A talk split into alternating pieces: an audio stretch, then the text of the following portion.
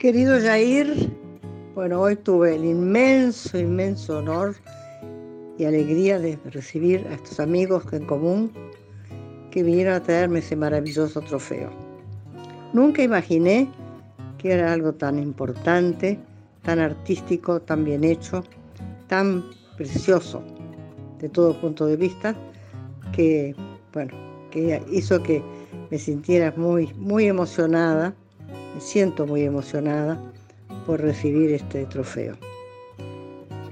Y primero que nada tengo que agradecerte a ti, que fuiste de la iniciativa, tú que hiciste que pudiera llegar a mis manos a través de estos amigos comunes que, bueno, estando por la misma causa, bueno, lo hicieron con, con mucho cariño y pudimos charlar sobre, sobre ti, sobre todo lo que tú lo que significas en el, tema de derechos humanos, tanto para nuestro país como para el tuyo.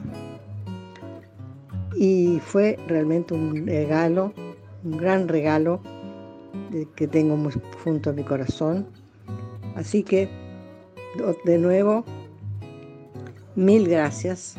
Espero que la próxima vez que vengas a este Montevideo tenga el honor de tenerte en casa y poder darnos un abrazo, un abrazo verdadero, fraterno y, recordar tantas, tantas historias que hemos transitado juntos en todos estos países.